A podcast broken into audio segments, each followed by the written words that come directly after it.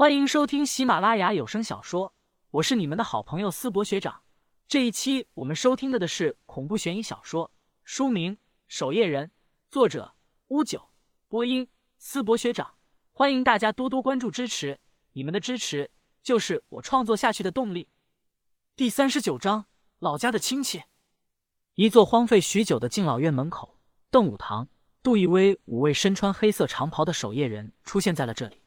这座敬老院占地可不小，四周都是高楼大厦、繁华商业街。后来，一位商人眼馋这块地，便花大价钱，在市区较为偏远的地方，另修了一座设施更为全面的敬老院。随后，刚准备对这座敬老院动土，商人忽然莫名其妙的暴毙，此事暂时也就搁浅了下来。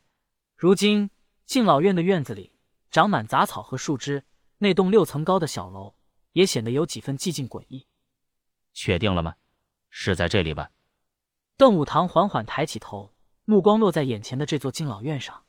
旁边的刘安此刻蹲在旁边，手掌放在地上。随后，他抬起头说道：“邓老大，基本上确定，我们最近跟踪的大量怨念全部进入了这座养老院里，准备动手。”邓武堂沉声说道：“记住，动作要快。这里是市中心，如果让那怨念怪物逃走，会闹出大事。”咯吱一声，敬老院锈迹斑斑的大门被推开，五人依次走了进去。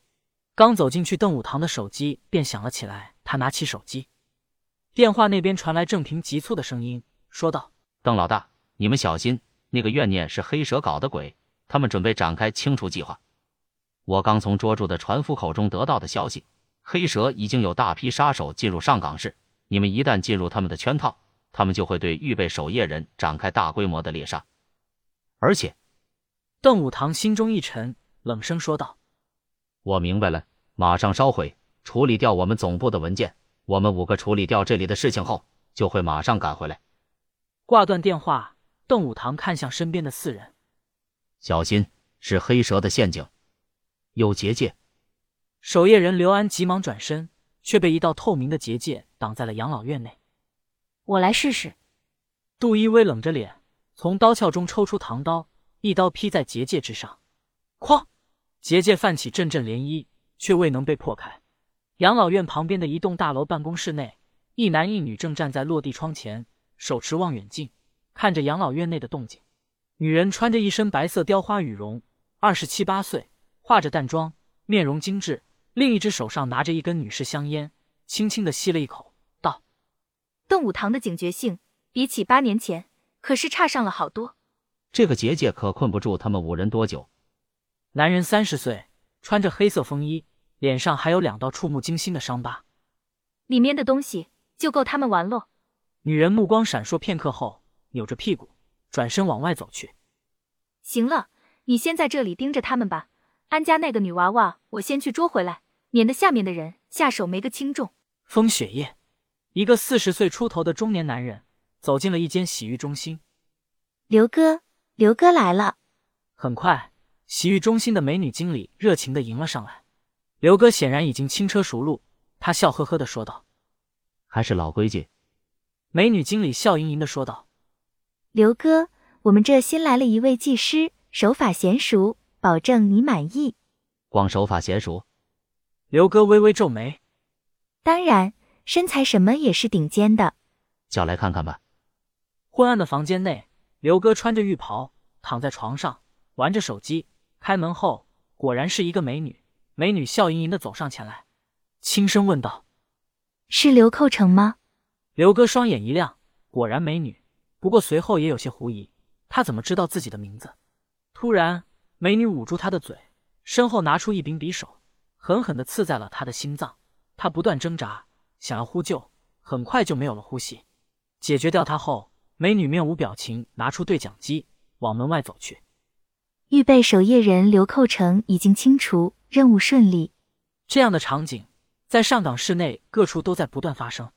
此时，一座别墅内，谢乾坤躺在沙发上，听着电视机内所唱的戏曲，微微摇头，沉浸其中。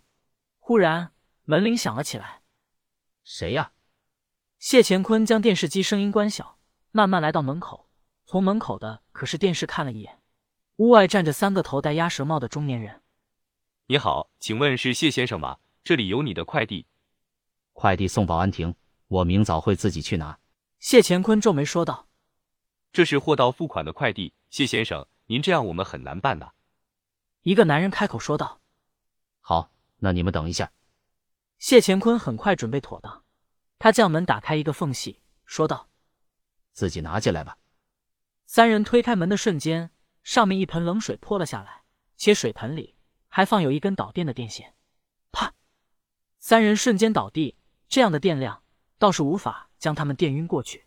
可随后，谢乾坤挥舞一根木棍，将三人给打晕。王八蛋！让你给我送快递，大半夜的送快递，送快递要三个人吗？下次能不能编个好点的理由？每次都找我麻烦，真当老子是吃素的？一通乱棍打下去，谢乾坤也累得气喘吁吁。他拔掉电线的电源，在三人身上一搜，果然他们身上藏有匕首等凶器。狗日的！谢乾坤朝屋外看了一眼，赶紧逃了出来，并且赶紧给郑平打去电话。可没想到郑平的手机打不通，他又转而给安潇潇打了过去。四百零四宿舍，今天我寒夜里看雪飘过，怀着冷却了的心窝飘远方。老刘，咱能不能别唱了？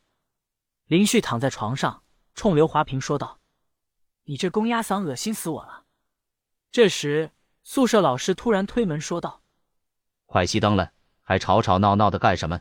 林旭，你有个老家的亲戚找你。”说找你有急事，老家的亲戚。